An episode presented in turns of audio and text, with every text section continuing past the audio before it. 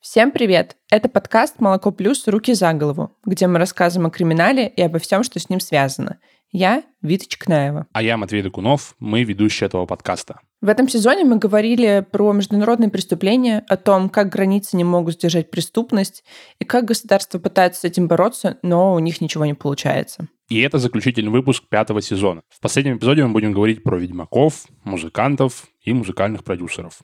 Короче, поговорим о наемниках, о том, как государства их запрещают, преследуют чужих, но на самом деле активно используют и создают своих.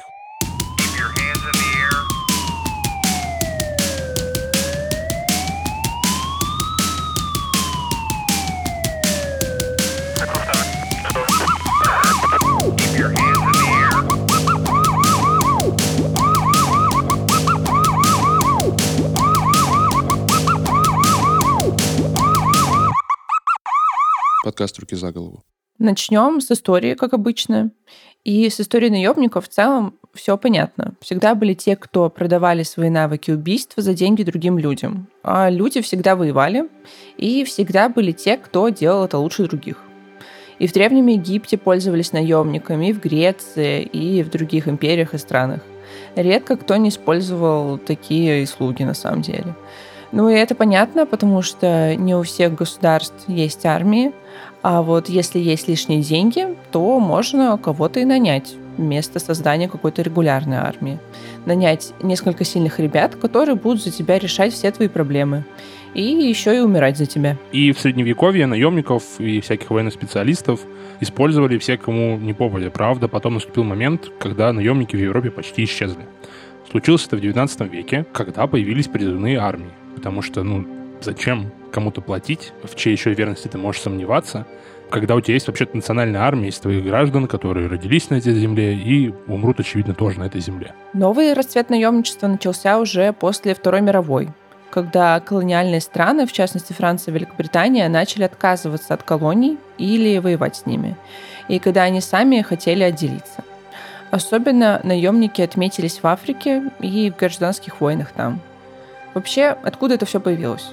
Во-первых, осталось большое количество людей после Второй мировой войны с военным опытом, которые вообще не знают, как себя применить в мирной жизни. То есть э, вообще куча военных. Набирай сколько хочешь. В это же время появляются новые страны, границы которых начертили еще во время разделения колоний между европейскими странами. А это всегда чревато конфликтами потом. Ну и вот эти новые страны, в них постоянно происходят перевороты, мятежи и революции. И всех всех повстанцев и революционеров, даже армии новых стран кто-то должен учить, тренировать и в некоторых случаях даже воевать за них. Одна из самых прикольных историй, которую я знаю о таких чуваках, о наемниках, это история бешеного Майка. Вообще его звали Майкл Хор. Он родился в Индии, в ирландской семье, служил в вооруженных силах Великобритании, прошел Вторую мировую войну и уже после нее решил заняться бухучетом.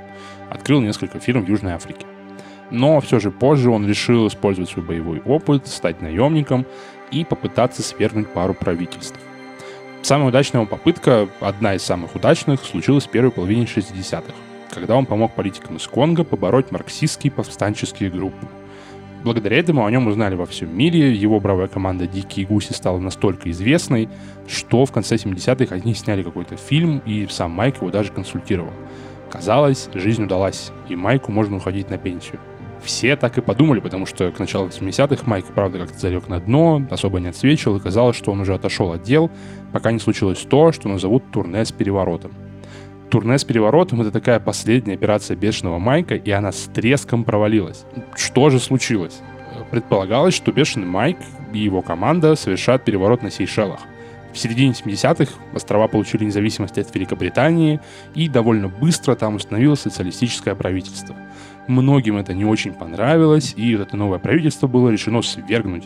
И в частности за это дело взялись Южная Африканская Республика и Кения. И для этого из кармана как раз и достали бешеного Майка. В ЮАР он получил партию оружия, собрал команду из 46 человек, купил билет на самолет до Сейшел, и туда они прилетели под видом благотворительного пивного клуба бывших игроков в регби. Все было хорошо. Они благополучно долетели, на таможне с целым арсеналом в сумках, почти всех пропустили без проблем, кроме одного бойца. Он почему-то встал не в ту очередь. И почему-то, имея в сумке автомат Калашникова, решил поприпираться с таможенником, за что его осмотрели. И нашли автомат.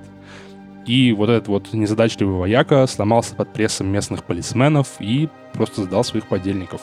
Рассказал, что вообще-то в аэропорту есть еще очень много людей с оружием, и приехали они совсем не просто так.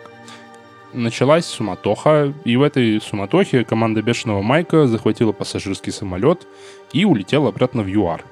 Там их ждало очень жесткое наказание — 6 дней тюрьмы. Впрочем, позже, конечно, состоялось более серьезное разбирательство, касающееся именно угона самолета. И за это Майк получил 20 лет тюрьмы. Правда, отсидел неполных три года. Но самым страшным, наверное, последствием турне с переворотом стало то, что его исключили из ассоциации профессиональных бухгалтеров. И умер он, можете себе представить, э, в сто лет своей смертью где-то в ЮАР. Удивительно, что стресс никак не сказался на его продолжительности жизни. Да, и карма тоже, видимо, никакая не работает. Похожий персонаж, э, не менее, может, даже и самый известный наемник того же времени э, был француз Боб Динар. И, по-моему, он повоевал вообще везде, где только мог, и стал легендой холодной войны, потому что он был ярым антикоммунистом и совсем не скрывал этого. Вообще, Боб Динар не всегда был именно Бобом Динаром. Изначально он был Жильбером Буржо. И сначала Жульбер служил во французской армии, в составе которой принял участие в боевых действиях в Индокитае и Марокко. В 50-х годах Буржо решил уволиться из французской армии и стать наемником. И в это время появился как раз-таки Боб Динар. В основном Динар участвовал в конфликтах в странах Африки, потому что там ну, в тот момент было очень много переворотов, мятежей, там развивались новые государства, и Динар решил там подзаработать. Благо, поводов было достаточно. Иногда он даже участвовал в одном и том же конфликте с двух сторон. То есть сначала за одних, потом за других. Его это вообще никак не смущало. Но при этом, по его словам, он э, всегда участвовал за интересы Франции, и он был таким довольно правым, всегда говорил, что он против коммунистов, и в интервью высказывался, что он всегда воевал именно за идеи Франции. Поэтому частично как бы связывают то, что в будущем его так и не приговорили ни к какому наказанию, когда его судили во Франции. Связано с тем, что он всегда находился под влиянием французских спецслужб, каким-то образом именно помогал французам, и поэтому его оправдали во время двух разбирательств. Когда у Динара закончился идейный период, он обосновался на Коморах, и там он прожил 11 лет, обзавелся там гаремом из семи жен, завел детей, в общем, начал так вот приживаться своей старческой жизнью, какой-то более-менее комфортной. Но вдруг в 95 году, когда ему было уже 66 лет, он попытался организовать на Коморах переворот. Но, к его сожалению, тогда это уже не прокатывало, и его задержали французские десантники, которые высадились на Коморских островах по просьбе правительства этой страны, потому что она была союзной Франции. И тогда во Франции его ждал суд, и вообще-то его могли переговорить аж на 15 лет, и вообще он тогда был уже старый, он мог умереть во время заключения. Но, как я уже говорила, его оправдывали всегда, и в этот раз тоже оправдали. И умер он тоже своей смертью в 78 лет Париже. И после того, как такие персонажи, как Динар и Бешеный Майк повоевали и всякого поустраивали, а таких персонажей было на самом деле довольно много, страны решили договориться и ограничить использование наемной военной силы привело это к тому, что они подписали дополнительные протоколы к Женевским конвенциям в конце 70-х. Женевские конвенции — это такое основное соглашение про правила ведения войн. Э, об этом мы рассказывали подробно в первом эпизоде четвертого сезона. И в этих протоколах они, собственно, вывели главное определение наемника. То есть это не гражданин и не военнослужащий воюющего государства. Это как бы их самое главное отличие от комбатантов. И в этом определении вообще есть целых шесть пунктов, по которым нужно определять человек как бы наемник или просто участник боевых действий. И Самое важное, что они определили, то, что наемников вообще-то можно судить и привлекать к ответственности только за тот факт, что они наемники. Записали, договорились, пожали руки, сделали много фотографий на фоне флагов, полубались всеми своими белыми зубами. Все отлично. Но вскоре выяснилось, что это вау, нифига не работает. Потому что, чтобы признать кого-либо наемником, нужно, чтобы этот человек подходил под все шесть пунктов определения. А на практике это почти невозможно. Например, одним из пунктов является то, что человек не входит в личный состав вооруженных сил стороны, находящейся в конфликте. И, ну, как это можно обойти? Правильно, можно просто включить э, наемников э, или ЧВК в структуры своих вооруженных сил. Бинго! Никого судить не надо, все у нас тут законные. И становится неважно, иностранцы это, платят им больше или какие-то другие критерии подходят. Все, это не наемники, это наши вооруженные силы. Тут важно отметить, что у наемников по международному законодательству намного меньше прав, чем у солдат воюющих стран, то есть у комбатантов. И особо этот статус комбатанта позволяет, например, рассчитывать на адекватное какое-то нормальное отношение в плену и при этом он сохраняет иммунитет от наказания за сам факт участия в военных действиях. А наемники не имеют таких привилегий и иммунитета, и их судят просто да, за тот факт, что они участвуют в конфликте. И тут начинаются всякие вот юридические штуки. Например, в России сейчас судят иностранцев, которые воюют за украинскую сторону, как наемников по соответствующей статье Уголовного кодекса. Но при этом формально эти иностранцы военнослужащие Украины, потому что они приписаны к иностранному украинскому легиону, а это официальное э, военное образование Украины. А в России ЧВК официально запрещены той же статьей Уголовного кодекса. Но фактически те же Вагнер не приписаны никакому подразделению и вообще не являются какой-то официальной частью российской армии. То есть получается, что их формально нужно судить за наемничество – но, естественно, никто ничего не делает. И вот ЧВК «Вагнер» могут открывать даже свои центры, например, в Петербурге. Потому вот, для меня это лично задевает, потому что случилось у меня на районе с недостроем, который у меня стоял лет 6 э, в виде просто остова от какого-то здания. И потом, когда он начал покрываться стеклом, я немножко обрадовался, мол, ну, ну на один недострой меньше, может быть, э, как-то прокачает район, станет, э, появится что-то новое в нем. А потом оказывается, что это ЧВК Вагнер-центр. Вау. Просто обидно. Но вообще современные ЧВК появились во время Холодной войны и занимались на самом деле всем тем же самым. То есть учили военных других стран, были поставщиками и охраняли какие-нибудь объекты, там, типа нефтяной скважины или какого-нибудь важного политика. По данным Transparency International, на 2022 год американские компании контролируют почти половину рынка ЧВК. Его оборот составляет 224 миллиарда долларов. Участие ЧВК в войнах вообще-то хорошо оплачивается. Например, сотрудники американской частной военной компании Blackwater во время операции в Ираке получали до полутора тысяч долларов в сутки. Сейчас в мире насчитывается около 3-4 тысяч ЧВК, и их ежегодный доход составляет около 350-400 миллиардов долларов. И у ЧВК это удается, потому что они находятся в серой зоне. Их какой-то статус и положение международными законами никак вообще не определены потому что большинство ЧВК считаются вообще гражданскими организациями, которые предоставляют какие-то услуги. И ключевой вопрос тут, принимают ли участники ЧВК непосредственное участие в боевых действиях. То есть не теряют ли они свой гражданский статус, не становятся ли они участниками конфликта. При этом иногда государства сами запрещают наемничество и ЧВК у себя в стране, потому что они могут навредить им самим. И ведь когда в стране есть две армии, одна из которых не подчиняется властям, это довольно опасная ситуация. Вот сейчас мы видим, как Пригожин постоянно критикует Шойгу и его решения, и очень интересно, чем это закончится. В 2010 году по инициативе США приняли Международный кодекс поведения частных военных и охранных компаний. В нем сформулированы правовые основы для работы наемничества и все такое. Но при этом кодекс носит только рекомендательный характер. Его вообще никто не обязан соблюдать. Просто вот есть такая рекомендация. Хочешь да, хочешь нет. И к нему присоединилось около 600 ЧВК из 70 государств. Самой известной частной военной компанией, ну, по крайней мере, до 2022 года, была американская компания Blackwater. Сейчас они называются Academy. Blackwater принимал участие в войнах в Йемене, в Афганистане, в Ираке, сотрудничал с Пентагоном по всяким вопросам борьбы с наркотрафиком. Услугами этой компании пользовался Госдеп для охраны всяких дипломатических учреждений и сотрудников этих учреждений за рубежом. И эти ЧВК, на самом деле, ну, переименовывают не в первый раз. Вот сейчас они называются Academy, известно они как Blackwater.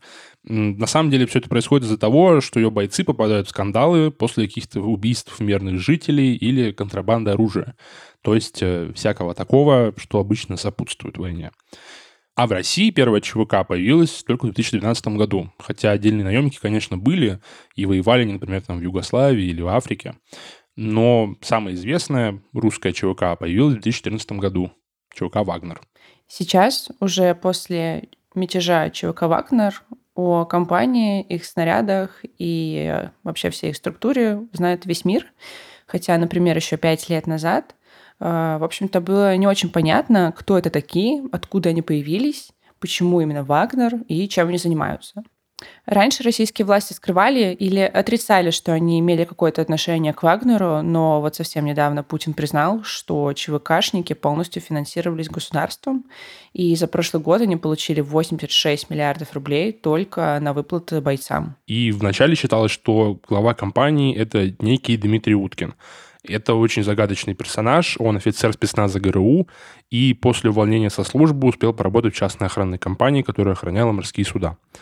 А в 2013 году он уехал в Сирию, э, тоже в ЧВК, называющийся «Славянский корпус». И бойцов вербовали якобы для охраны сирийских объектов энергетики. Но там на самом деле какая-то очень странная история.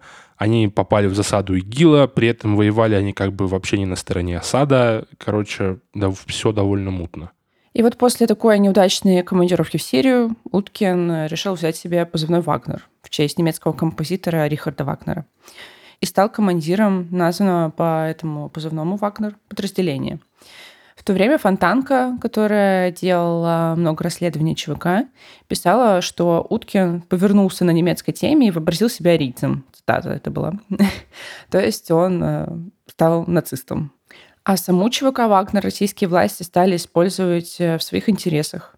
И ЧВКшники воевали в Сирии, в Украине, Ливии, Мали и ЦАР. И вроде как до сих пор у них во всех этих точках есть бойцы. И что-то они там делают. Но как и что они делают, э, мало известно. В Мали, например, по данным доклада проект All Eyes on Wagner, на момент прошлого года вагнеровцы были причастны к внесудебным казням, изнасилованиям, грабежам и другим преступлениям. А компании, связанные с Пригожиным, занимались разведкой золотых месторождений. До 2022 года Евгений Пригожин вообще отрицал связь с ЧВК «Вагнер». Он даже подал иск в суд на главного редактора «Эхо Москвы» за то, что тот назвал его хозяином организации в эфире радиостанции. И в августе 22 года Пригожин выиграл это разбирательство, а уже в сентябре признал, что на самом деле руководит ЧВК. Прежнюю позицию Пригожин объяснил тем, что не хотел ставить под удар других участников организации. И как вот это оправдывает то, что он вообще по факту ввел суд в заблуждение, потому что, ну, как-то, видимо, не очень хорошо расследовали это дело. А, ну, то есть российские власти такие сначала... У нас нет никаких ЧВК. Потом они говорят, что не имеют отношения к российским властям. Потом уже выясняется, что имеют. А потом это ЧВК поднимает мятеж. Да, про это разбирательство Э, то, что Пригожин подал в суд за то, что его назвали основателем ЧВК Вагнер, его выиграл, а потом сам же опроверг эту информацию. Это такой сюр. Я очень люблю эту новость, на самом деле, и каждый раз смеюсь над российским правосудием. Очень красноречиво описывают вообще всю ситуацию с российским правосудием. И уже после февраля 22 года российские власти, которые до этого использовали вагнеровцев только для каких-то точечных задач, бросили их в Украину. И тогда же туда начали набирать заключенных. Им начали давать большие деньги, технику и даже самолеты. И максимально, судя по всему, в ЧВК «Вагнер» было 50 тысяч человек, из которых, по заявлениям самого Пригожина, погибли 20 тысяч. Это почти половина, это очень много. И, судя по всему, как и до февраля 22 так и до мятежа в июне, Вагнер не контролировался властями. То есть была создана организация в России, у которой были танки, самолеты, 50 тысяч бойцов, которая захватывала города, почти дошла до Москвы, и которую вообще не контролировали власти.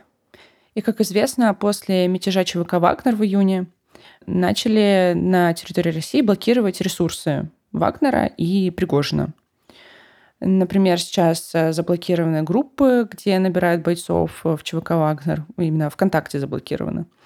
При этом на сайт все еще с российской территории получается зайти на основной сайт ЧВК «Вагнер» и посмотреть их последние публикации, новости, там, что они успели сделать, э, где они находятся, там, не знаю, э, новости о том, что Евгению Пригожину вернули его деньги э, в Петербурге, которые изъяли при обыске, вернули ему оружие и остальное. А да, еще они рассказывают о том, что они выпускают мерч, футболочки и нашивки, предлагают их покупать. Вот так. Еще на территории России заблокировали новостные ресурсы, которые связаны с Пригожиным и фабрикой троллей. Это Реафан, Политика сегодня и еще несколько. Но при этом все еще не заблокированы небольшие телеграм-каналы, которые, например, существуют в Петербурге и пишут о петербургской повестке. И их связывают тоже с Пригожиным, но как бы это не совсем официальная связь, просто косвенное подтверждение поэтому они все еще существуют и продолжают активно также писать э, о новостях в Петербурге. В основном эти ресурсы пытаются снизить рейтинг Александра Беглова, губернатора Петербурга, и писать, что все, что он делает, это плохо. Вот, то есть там продолжается такая борьба за власть в Петербурге, хотя Пригожин даже не сможет сейчас жить в России. И в целом, конечно, будущее самого Пригожина и будущее ЧВК Вагнера не очень понятно, потому что не ясно, что они будут делать в Беларуси, непонятно, будут ли они дальше воевать, хотя есть информация, что они продолжают набирать людей. После февраля 22 года в России начали появляться новые ЧВК, например, связанные с «Газпромом». В апреле они даже жаловались Путину на какую-то плохую ситуацию со снабжением, на безответственность руководства, на то, что им приходится отходить с позиций, и то, что ЧВК «Вагнер» вообще-то, узнав об их отступлениями, блокировала отход в безопасную зону и угрожали им расправой. А еще, что руководство «Газпрома» вообще якобы им обещало контракт с Министерством обороны, но в Украину они в итоге отправились под командованием ЧВК «Редут». И до 22 года эта ЧВК, ЧВК «Редут» не воевала в Сирии, как Вагнер, а просто охраняла разные объекты, а, была таким ЧОПом. И ни Министерство обороны России, ни «Газпром» официально не признавали существование ЧВК, каких-то связанных с «Газпромом». Но журналисты, в частности журналисты BBC, все-таки смогли доказать с помощью всяких неочевидных связей и существование этой частной военной компании, и ее связь с «Газпромом» а также их упоминал Пригожин. Вот, собственно, это вся информация важная, которую мы хотели вам рассказать. Теперь пришло время ее обсудить. Вот э, сейчас э, много всяких новостей, связанными с ЧВК, в основном, конечно, ЧВК «Вагнер», а, и все это позволяет составить некоторое впечатление, некоторое мнение. Вот э, какое у тебя мнение, Вита, насчет всей этой ситуации? Вообще, мне кажется, что ЧВК «Вагнер», Евгений Пригожин и все бойцы, наемники, ЧВК, э, наголо отбитые люди. Буду экстремально честной в этом вопросе, потому что, не знаю, все, что они делают, у меня вызывают очень большой диссонанс и очень большую ненависть. Они жестокие, они вообще не думают о людях, все время апеллируют какой-то ложной чести такое максимальное лицемерие, и они вообще никого не уважают, и лицемерят, врут просто на каждом шагу, и считают, что они никогда не будут наказаны вообще, и на самом деле их и не трогают. Такая очень большая криминальная организация, которая, как кажется, знаете, такие кланы из 90-х. Если ты что-то сделаешь не так и предашь своего, то тебя убьют вот, внутри, и при этом ты типа не подчиняешься властям, хотя на самом деле ты ходишь под властями, пытаешься что-то им сделать, но ничего у тебя не получается, какой-то пшик, типа, ой, сейчас пойду на Москву, и не доходишь, ну, короче, не знаю, очень какие-то странные отбитые люди. Вот. Ну, я с тобой, конечно, в целом очень согласен, потому что ну, Пригожин отбитый. Пригожин э, ужасный, он урка, он агрессивный, злой, и каждый раз видеть его в интернете. Мне, конечно, поменялось мое какое-то личное отношение просто потому, что я пытался вот какое-то страшное, ужасное, злое и опасное обсмеять и как бы превратить в шутку. Но э, да, он абсолютно ужастен. И вообще, ну, вся эта история с мятежом довольно странная, но пока как будто бы у нее есть довольно хороший исход. Непонятно, он, конечно, непонятен, потому что там, что будет дальше через две недели, что будет, что будет, когда этот выпуск уже выйдет, не очень ясно там, потому что все события развиваются довольно стремительно. Но э, то, что Пригожина теперь будет меньше там во всякой российской повестке и не будет э, меньше будет Вагнера, наверное, это в этом есть, конечно, большой плюс все то, что произошло. Большой минус того, что это произошло, это то, что, блин, как это произошло? Типа, разговоров-то было. Шик, вот правда, хорошее слово. Да, разговоров-то было, главное, с обеих сторон, со стороны Вагнера, то, что они готовы дойти до Москвы, и со стороны российских властей, которые всячески убеждали людей, жителей России, что они максимально защищены, и все под контролем. Но оказалось, что вообще ничего не под контролем. И нужен вообще президент третьей страны, который поможет разрешить внутренний конфликт. Да, и оказывается, оказывается, что уголовные дела можно возбуждать, и потом их просто, ну, типа, если договорились, э, в целом все отменять. Вот, например, после обысков возвращать все компьютеры, все деньги. Мне кажется, все политзеки России в этот момент такие, а что, так можно было? Типа, еще компьютеры вернут, хотите сказать? Еще и дело отменят. Вау, всего за один день. А обещали такой, прям по, по всей жесткости закона их судить. Что-то не получилось как-то. Да, и особенно жалко в этой ситуации погибших э, военных российской армии, потому что вот они погибли, говорили, это герои, вот они стояли за честь России, все такое, красивые, громкие слова, а потом вообще не признают виновным в этих действиях никого, и, ну, по сути, на самотек отпускают. Люди, да, просто, просто случайно умерли. А, Еще мне интересно было после этого мятежа через несколько дней какое-то странное награждение медалями э, кого-то там Росгвардия что-то была, золото, в котором танки там теперь уже пообещали. И ты такой, ну, а за что медали? А что сделала хоть какая-то часть российской армии внутренней? Ну, типа, стояла и смотрела, э, ну, готова была, готова была встретить в Москве жесткое сопротивление, не встретила его. За это вам, пацаны, вот по медали. Ну, вы же вышли на работу в субботу. Я хочу тоже такие поблажки за выход работ... на работу в субботу. Да. Ну, как они еще дороги перекопали. Да, ну это, ну да. Ну это, по-моему, делали коммунальщики, а не военные тоже. Им дали коммунальщикам медали.